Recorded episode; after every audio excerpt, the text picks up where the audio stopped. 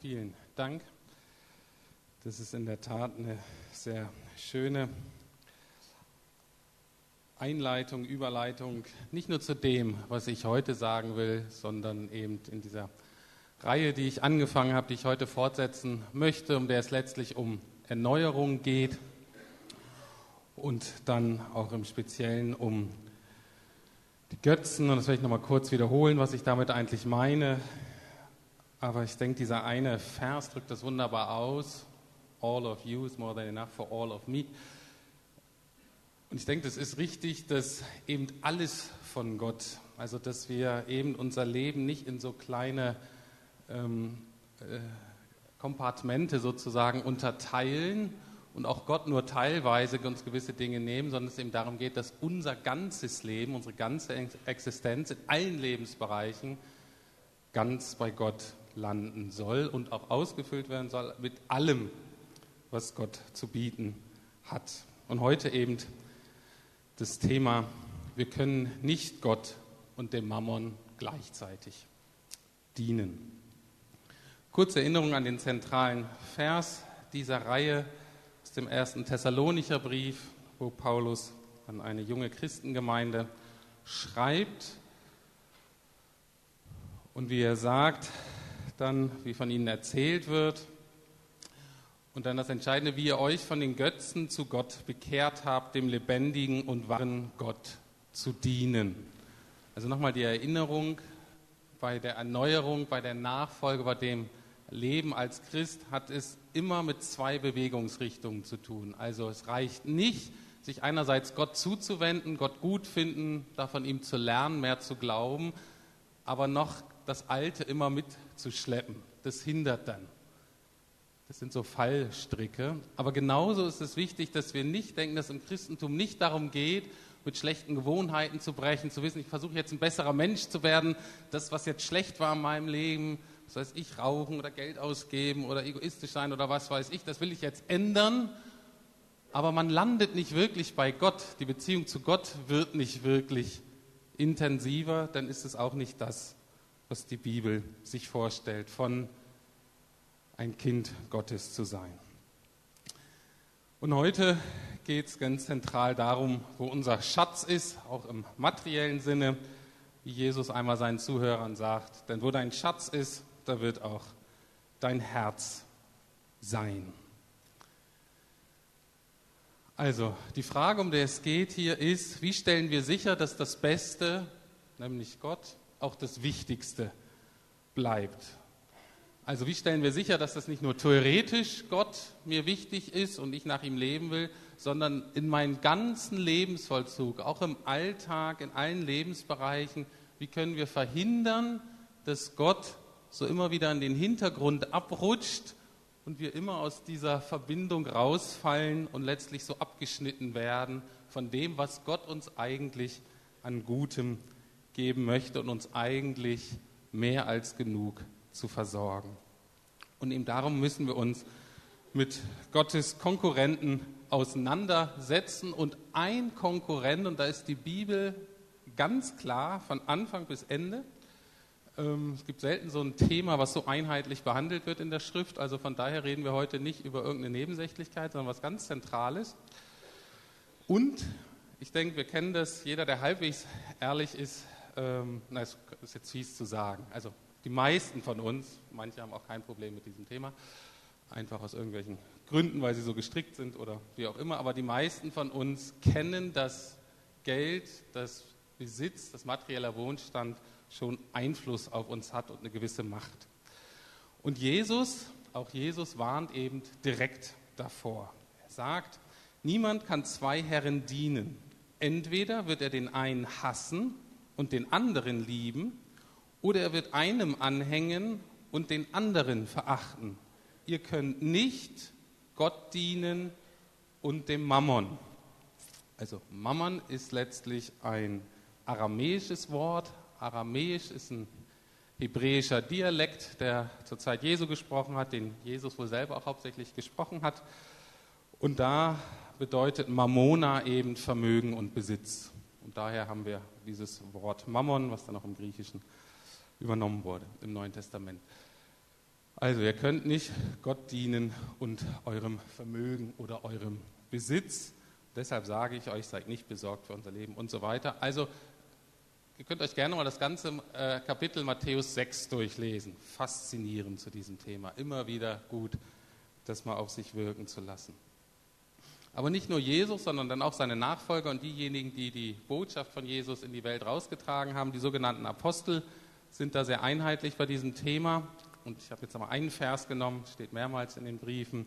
Tötet nun eure Glieder, die auf der Erde sind, Unzucht, Unreinheit, Leidenschaft, böse Begierde und so weiter. Es ist nicht selten, dass Geldgier sozusagen in der Reihe von solchen nicht gerade rühmlichen Verwandten steht. Das zeigt, dass das kein, auch da kein Nebenthema ist, keine Bagatelle. Und dann zum Schluss, und Habsucht oder Gier, die Götzendienst ist. Und vom Text wird deutlich, dass hier jetzt dieses Wort Götzendienst sich direkt auf Habsucht, auf Gier bezieht. Interessanterweise im Neuen Testament und auch wie im Deutschen ist, beschreibt das gleiche Wort beide Seiten des Besitzes. Also das Wort Pleonexia beschreibt sowohl Habgier, also Gier, als auch Geiz. Also, es ist letztlich die gleiche Wurzel, die dahinter steckt, die aber nur sich in verschiedenen Richtungen auswirken kann. Der ein, bei dem einen ist es mehr so die Lust, die Wunsch danach, mehr Besitz zu haben, mehr Geld zu haben und dadurch eben alles Mögliche zu erhoffen. Oder aber auch die Sorge um Besitz, sich ständig Angst darum zu haben oder wie Peter auch sagte, dass ein manchmal so geschüttelt wird und sagt, reicht es, diese Sorge um, das, um den materiellen Besitz, ob man genug Geld hat auch das ist letztlich das gleiche Wort. Wie im Deutschen auch, ich hatte mal nachgeguckt, das Wort Geiz, da hoffen ja manche von uns, das war auch eine Zeit bei mir, dass Geiz eigentlich mit Sparsamkeit zu tun hat. Von der Wurzel aber, wie sich das im Deutschen entwickelt hat, kommt Geiz von Gier und nicht von Sparsamkeit. Also, tut mir leid. Ähm, die Frage, ist das unser Thema, sind wir gefährdet? Ich werde mich da so langsam ranarbeiten, aber ich denke erstmal, wir leben in einer Gesellschaft, in der Shopping zum Haupthobby fast wird. Ähm, wie sich unsere Mädchen da entwickeln, weiß ich noch nicht so genau. Wenn ich aber ähm, gucke, auch in unserer Gemeinde, junge Mädchen, wenn das ein Hauptzeitvertreib wird, zu shoppen, dann sind wir gefährdet. Dann sind wir davon beeinflusst. Egal, ob wir versuchen, mit so wenig Geld wie möglich so viel zu kriegen oder aber einfach uns immer wieder gut gehen zu lassen. Die Wurzel ist das gleiche. Wir sind da gefährdet. Wir sind gefährdet, wenn äh, ein Paar, Ehepaar, befreundetes Paar, immer häufiger, wenn sie, sagen wir, Zeit zusammen haben, einen schönen Nachmittag zusammen, wenn sie dann shoppen gehen und sie sich dann trennen und die Frau Zeit hat, sich noch mehr Schuhe und noch mehr Taschen anzuschauen und der Mann dann für eine Zeit im Mediamarkt oder im Sporthaus Karstadt verschwindet. Das kann man mal machen zu Weihnachten, das kann man vielleicht auch mal machen zu Geburtstagen. Wenn das aber die Regel ist, dann müssten wir wissen, wir sind gefährdet hier. Wenn eBay die Startseite in deinem Internetbrowser ist oder irgendein anderes Internetkaufhaus, dann könnte es sein, dass du gefährdet bist. Also, es hat Macht. Und die Bibel ist sehr deutlich, dass Geld ein besonders gefährlicher Gottesersatz ist. Ich würde sagen, Geld ist so Art die perfekte Götzenwährung, weil sie so flexibel einsetzbar ist. Geld ist in der Tat fantastisch, weil ich mir sowohl Wert als auch Sicherheit damit kaufen kann. Und das ist was ganz Tolles, dass du eine Sache hast, die dir so deine Grundbedürfnisse wirklich abdecken kann. Das ist nicht oft. Also, wenn du Geld hast, hast du in unserer Gesellschaft in der Regel auch einen gewissen Wert. Du giltst als derjenige, also es gibt gewisse Arten und Weisen, Geld zu verdienen, das würde man nicht so toll finden in der Gesellschaft. Aber bei den meisten ist das ein Zeichen, die haben es geschafft, die haben Erfolg. Mit Geld oder mit Besitz hat man einen gewissen Status und damit eine gewisse Anerkennung. Als auch, also der Selbstwert steigt sozusagen, als auch wir haben Sicherheit dadurch. Das ist Wohlstand, dieses Konzept sichere Rente, das gibt es ja eigentlich nicht mehr. Aber dennoch ist klar, dass wenn man viel Geld hat und wenn ich das so streuen kann, was ja durchaus sinnvoll ist, also wenn ich äh, Geld habe, wenn ich ein bisschen in Gold habe, wenn ich Immobilien habe, ähm, wenn ich Aktien habe und dann noch ein bisschen Cash, ist natürlich sinnvoll, das so zu streuen und dann auch das ist einfach, dass du aus menschlicher Sicht relativ sicher bist. Und deswegen ist das einfach die Gefahr, dass du dir damit eine Grundsicherheit im Leben erkaufst. Und deswegen ist es total leicht für fast alle von uns, sich über Geld, über materiellen Besitz zu identifizieren. Jesus sagt aber auch hier wieder ganz klar zu einem, der eine Erbstreitigkeit von ihm geschlichtet haben wollte, und da geht es ja auch immer um Geld eigentlich, Jesus geht gar nicht auf den Streit ein, sondern spricht den Menschen direkt an und sagt, nehmt euch in Acht, hütet euch vor aller Habgier, denn das Leben eines Menschen hängt nicht von seinem Wohlstand ab. Was Jesus praktisch sagt, wir müssen da so aufpassen, weil sonst die Gefahr ist, dass wir uns über unseren Besitz identifizieren. Und Jesus sagt, unsere Identität ist viel zu kostbar, als dass wir das an Besitz hängen. Ich möchte euch das an einem Beispiel deutlich machen. Äh, wir, waren, wir sind immer noch fünf Kinder, ähm, waren wir zu Hause. Mein Vater war alleinverdient und nach heutigen Maßstäben würde ich sagen, war es an vielen Enden und Ecken ziemlich knapp. Und ich bin häufiger einkaufen gegangen mit meiner Mutter. Meine Mutter hat immer sehr gerechnet, musste immer rechnen ist immer zu mehreren Supermärkten gelaufen, um zu gucken, wo gerade das am billigsten war, um diese fünf äh, Mäuler sozusagen zu stopfen. Und es war klar, dass wir selten irgendwas Extravagantes oder jetzt besonderes Teures hatten. Aber es war nicht selten, dass wir einkaufen gegangen sind und dann die Sachen so auf dem Band lagen und es war die Zeit vor EC-Karte, es war die Zeit vor Kreditkarte. Das heißt, meine Mutter hatte Bargeld und sie wusste, wie viel sie hatte und dann nach und nach wurde es addiert und es war nicht selten, dass das Geld nicht reichte. Und dann hat sie gesagt, Rüdiger, könntest du die Sachen bitte zurück ins Regal bringen? Das habe ich dann auch gemacht und ich fand das auch immer so ein bisschen komisch und habe dann äh, meine Mutter gefragt nach den Einkauf. Einmal weiß ich noch genau, habe ich gefragt, Mama, ist das nicht schade, dass wir jetzt das uns nicht kaufen konnten? Ähm, ist doch echt blöd, dass wir so wenig Geld haben. Und da hat meine Mutter mich angeguckt und hatte gesagt, dazu, wir sind zwar arm an Geld, aber ich bin reich an Kindern und ich bin ganz besonders reich, weil ich dich habe. Ich bin sicher, der letzte Satz hat sie allen fünf Kindern gesagt. Aber in dem Moment äh, war ich das. Was habe ich gelernt? Erstens, Kinder wissen, ob Eltern das ernst meinen oder nicht. Da haben die ein ganz gutes Gespür für. Und mir wurde da im Supermarkt ganz, ganz deutlich, dass meine Identität nicht daran, äh, meiner Mutter nicht daran hängt, wie viel Geld sie hat und was wir uns jetzt leisten können. Das half mir auch zu kapieren, das Entscheidende im Leben ist nicht, ob du viel materiellen Besitz hast, sondern das Entscheidende ist, ob du geliebt wirst. Und ich hatte mich identifiziert als Kind meiner Mutter und wusste, das ist eine Identität, die mir keiner nehmen kann. Und genau das sagt Jesus hier auch.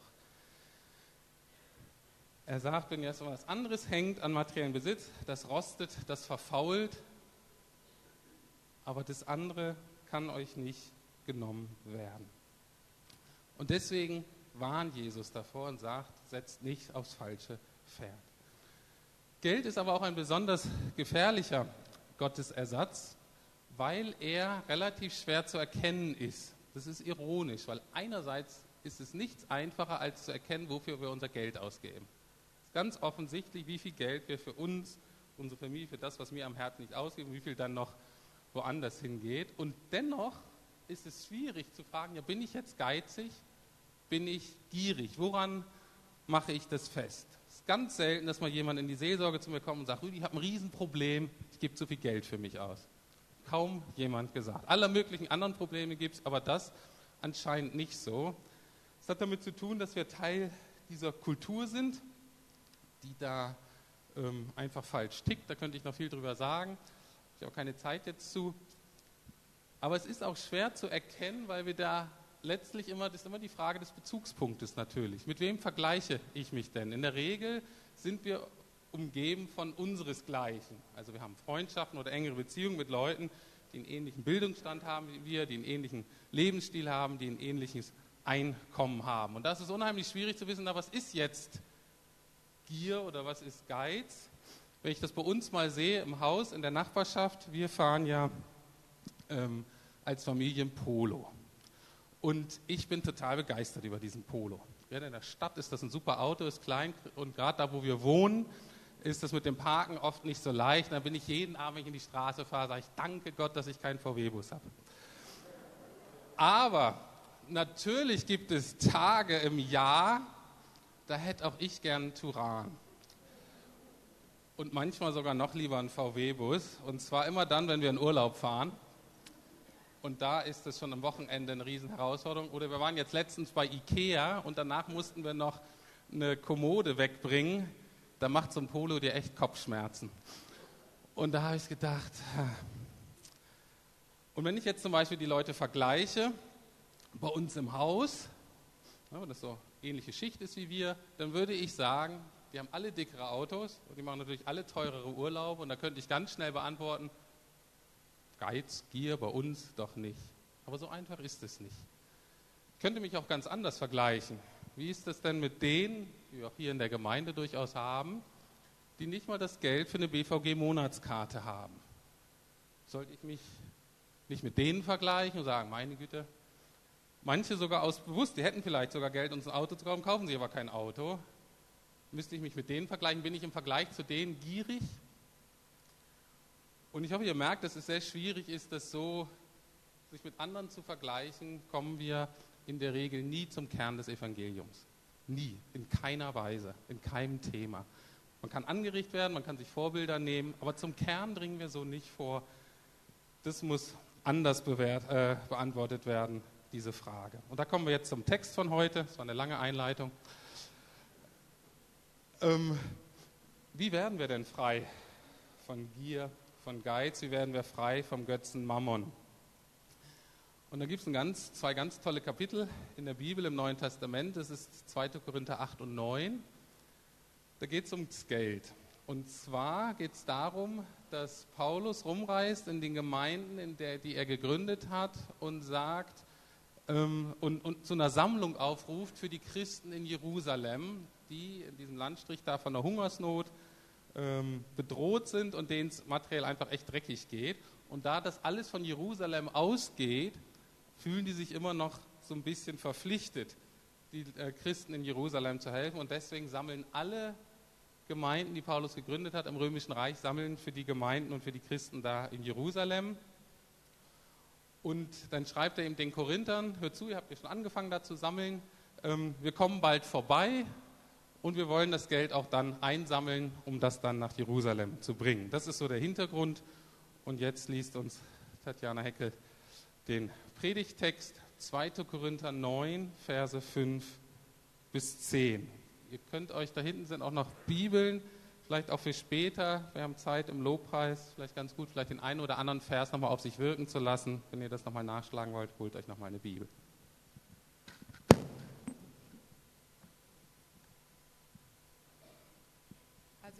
Aus der Neues Leben, das ist die blaue Bibel, Seite 289, 2. Korintherbrief 9, Verse 5 bis 15. Deshalb hielt ich es für besser, die Brüder vorauszuschicken, damit die angekündigte Sammlung auch wirklich bereit liegt.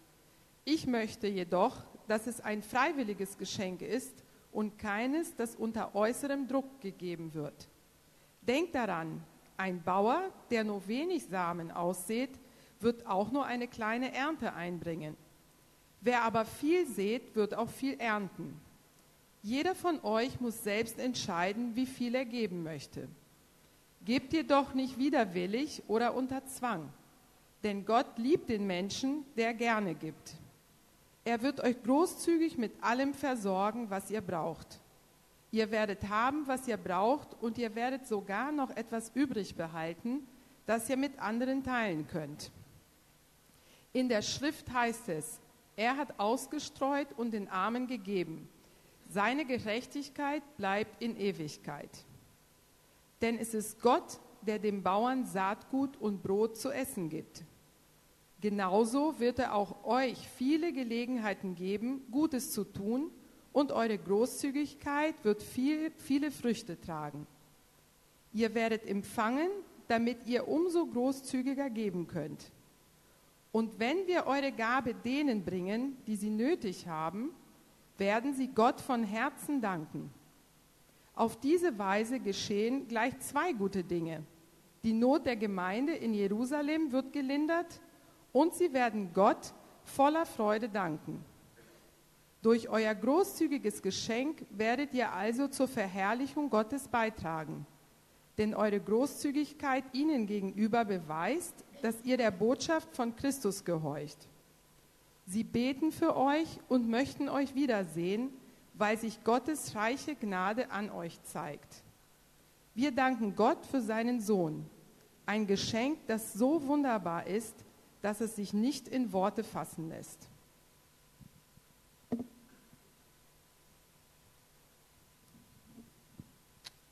Ja, vielen Dank. Genau um diesen Text soll es gehen. Fangen wir mal in Vers 5 an. Also, da sagt Paulus letztlich im letzten Teil dieses Verses, ich bin nun gekommen, um das einzusammeln, damit es eine Gabe des Segens, heißt da wörtlich übersetzt, und nicht des Geizes sei. Man könnte auch übersetzen, eine Gabe, die sich der Geiz mühsam abbringt. Und da kommen wir schon zum Kern, das ist, und auch zum Kern vom, vom Thema Götzen, man kann immer noch das tun, was man eigentlich tun soll und abgeben. Und es ist auch manchmal richtig, dass man das einfach so tut, unabhängig davon, wie ich mich gerade fühle. Aber letztlich kann es dazu sein, dass wir immer eigentlich noch unser Leben bestimmen lassen von den alten Göttern, nämlich von Geiz und Gier.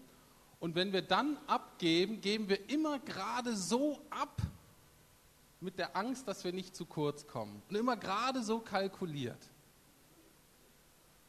Und Paulus sagt, so soll das geben bei euch nicht sein. Das kann ganz, ganz anders aussehen.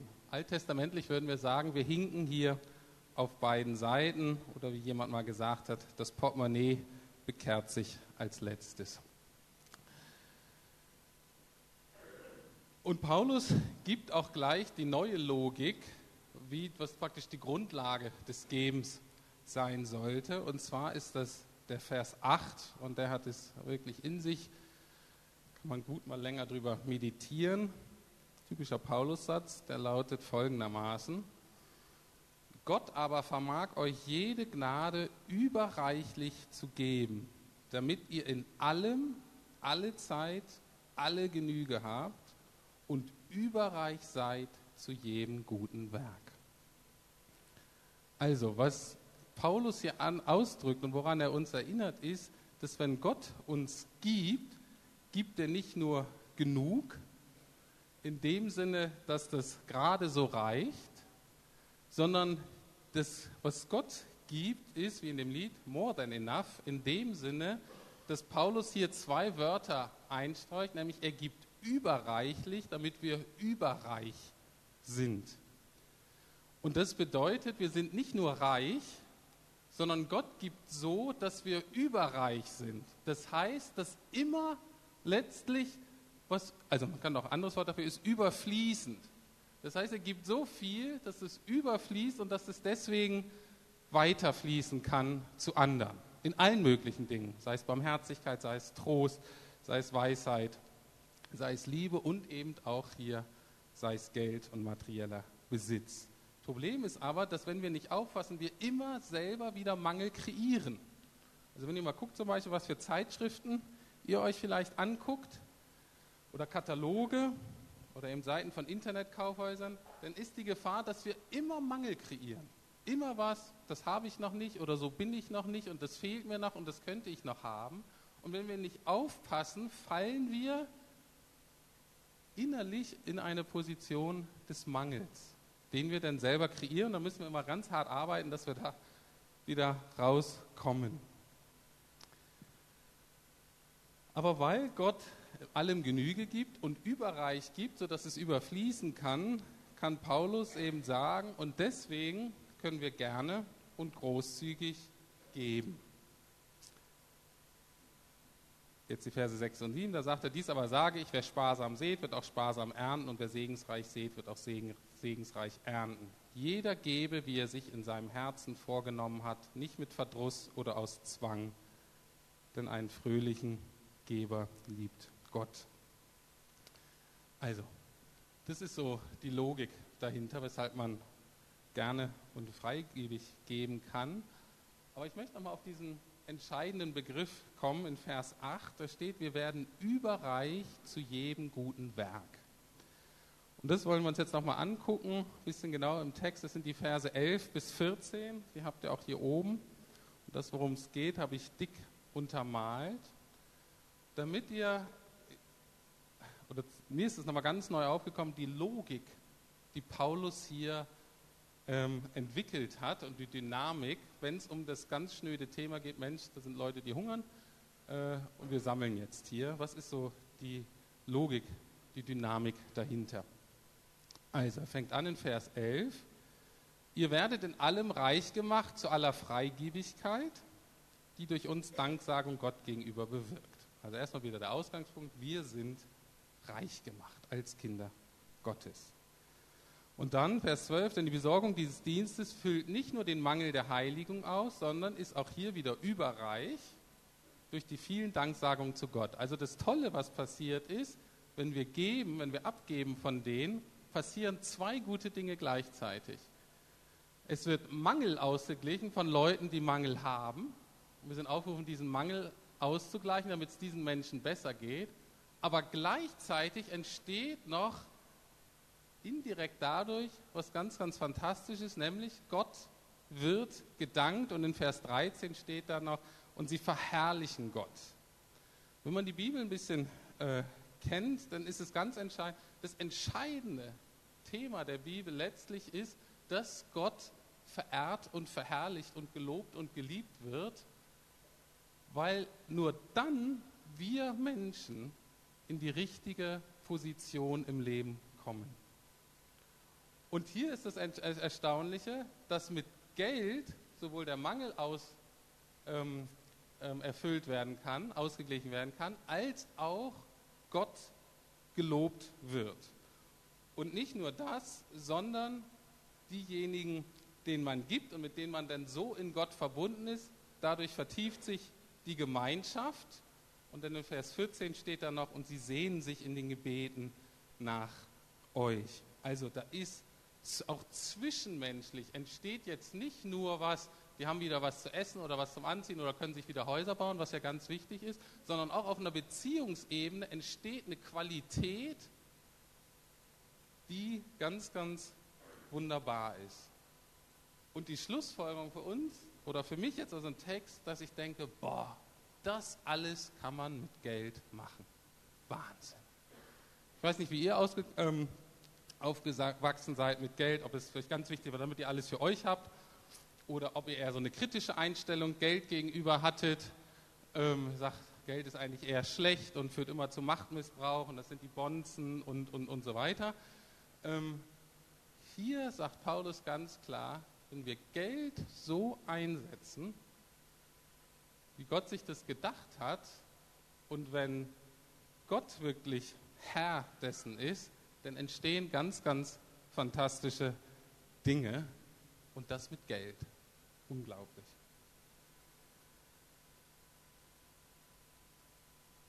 Ich war 19, als ich das zum ersten Mal frisch bekehrt, habe dann da so in der Bibel gelesen und habe dann auch zum ersten Mal Geld verdient als Zivi. Ich hatte ja nie Geld in der Familie und habe dann gleich angefangen zu geben, ein Patenkind in Paraguay und habe genau diese Dynamik gemerkt. Ich denke, Wahnsinn mit Geld, was man da machen kann und jeder so in seinem Maße. Aber ich denke, in diesem Text, in diesem Abschnitt wird ganz deutlich, dass es eben letztlich nicht um Geld geht nur und es geht schon gar nicht darum, was wir geben müssen, sondern die entscheidende Frage ist auch hier, wie wir eintauchen können in Gottes Segenstrom, wie wir Teilhaber werden, auch bei diesem Thema, an dem Guten, was Gott hier unter uns tut.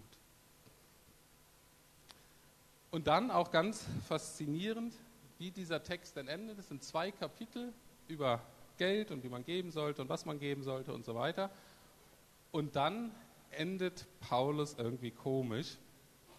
Und zwar sagt er nachher in Vers 15 steht da, Dank sei Gott für das unbeschreiblich große Geschenk, das er uns gemacht hat. Oder aber anders übersetzt, Gott sei Dank für seine unaussprechliche Gabe. Es geht immer um Geben, geht um Geschenk und dann fragt man sich, Huch, Paulus, was meinst du jetzt damit? Und dann wird deutlich, was er damit meint und das ist wirklich großartig. Also am ganzen Ende dieses Abschnittes über, über Geld und über Mangelausgleich und so weiter endet Paulus nicht damit und jetzt nutze ich meine Autorität als Apostel und befehle euch, gebt, gebt großzügig, gebt das und das. Sondern er macht was ganz anderes. Zum Abschluss erinnert er nochmal an das Evangelium. Es ist klar, in der Übersetzung wurde es schon deutlich gerade, die Tatjana gelesen hat, ähm, dass es mit dieser unaussprechlichen Gabe, dass es da darum ging, dass Gott seinen Sohn für uns gegeben hat. Und in dem gleichen Abschnitt ein bisschen vorher greift Paulus das auf und das ist hier die Logik, die uns berühren darf, die unser Herz verändern darf, die uns auch letztlich von Geiz und Gier befreien kann. Das ist nämlich folgendes, eine Kernaussage über das Evangelium, 2. Korinther 8, Vers 9. Denn ihr kennt die Gnade unseres Herrn Jesus Christus, dass er, da er reich war, um euretwillen arm wurde, damit ihr durch seine Armut reich werdet. Das ist die Wahrheit des Evangeliums. Das ist die Wahrheit für dich und für mich in dem, was Gott für uns getan hat. Er, der reich war, der uns nicht brauchte, der alles hatte in der Beziehung, in der Herrlichkeit, dass er um unseren arm wurde, damit wir durch seine Armut reich würden und eben überreich würden. Damit komme ich wieder zu den, zu den Götzen und zum Schluss dann geht es ein bisschen weiter im achten Kapitel und Vers 11 sagt er zu den Korinther folgendermaßen, nur solltet ihr diesmal die Sache auch tatsächlich zu Ende bringen, damit es nicht bei guten Vorsätzen bleibt. Gebt so viel, wie es euren Möglichkeiten entspricht. Also, ich denke, was zutiefst zu dem Thema Götzendienst und Erneuerung passt, ist genau auch das, was Paulus hier anspricht. Er sagt, es wird deutlich, die Korinther haben das schon lange geplant. Es war auch deutlich, dass den Korinthern das wichtig ist. Ja, wir wollen uns beteiligen. Und Paulus sagt, es ist alles schön und gut, aber bleibt nicht bei euren guten Vorsätzen stehen. Und darum geht es um Erneuerung, das, darum geht es auch in der Kraft des Evangeliums, ist nicht, dass man gute Vorsätze hat. Das haben alle Menschen. Aber dass wir bei den Vorsätzen eben nicht mehr von den alten Götzen Gier und Geiz geprägt werden und die uns dann letztlich beeinflussen, jetzt beim Thema Geben, sondern dass wir, und letztlich sind wir dann zu schwach, diese guten Vorsätze auch umzusetzen, sondern es geht darum, diese Kraft zu erfahren, dann auch so leben zu können, wie wir erkannt haben. Und damit geht es bei diesem Thema eben um eine echte Befreiung um eine Loslösung von Dingen, die unser Herz gefangen nehmen und die uns daran hindern, Jesus wirklich ganz nachzufolgen. Wie sieht nun diese Befreiung von Geld und Mammon und Habgier aus? Jetzt einfach nochmal zusammenfassend das, was ich zentral gesagt habe. Also das Entscheidende ist nicht, dass wir arm werden. Das Entscheidende ist, dass wir frei werden. Das ist ganz, ganz wichtig. Also, Paulus macht es folgendermaßen, er erinnert an das Evangelium. Und deswegen muss bei jedem Thema, auch beim Thema Geld, kann letztlich nicht der Vergleich mit anderen sein. Wenn wir damit anfangen, ähm, führt das entweder zu Minderwertigkeit oder zu Stolz, sondern der Anfangspunkt für uns immer wieder ist die Erinnerung am Evangelium, sich dessen neu bewusst zu machen, das zu sagen, das möchte ich leben. Immer und immer wieder zu sagen, Gott wird arm, damit wir reich werden. du und ich. Und nicht nur irgendwie reich, sondern das ganze Neue Testament spricht davon, dass wir in Jesus eben more than enough haben. Also in ihm sind wir überreich. Es gibt da keinen Mangel bei Gott. Und so bleiben wir nicht mehr in guten Vorsätzen stecken, sondern wir werden überreich zu jedem guten Werk und tun dann eben das, was Jesus wieder ganz plastisch sagt. Er sagt, wir sammeln, fangen dann an, uns Schätze im Himmel zu sammeln. Also Jesus sagt jetzt nicht, Schätze sammeln ist blöd, sondern er sagt nur, ihr müsst euch entscheiden, was für Schätze ihr sammelt, hier auf Erden oder aber die, die ewig halten, wo die Identität ganz gesichert ist, dass wir uns Schätze im Himmel sammeln, also dass wir sozusagen in die Reich Gottes Bank investieren. Und wenn das klar ist, dann kommt daraus dann die Schlussfolgerung, und da kann ich einfach mit Paulus sagen, wir geben regelmäßig, wir geben gerne und wir geben großzügig. Viel Spaß dabei.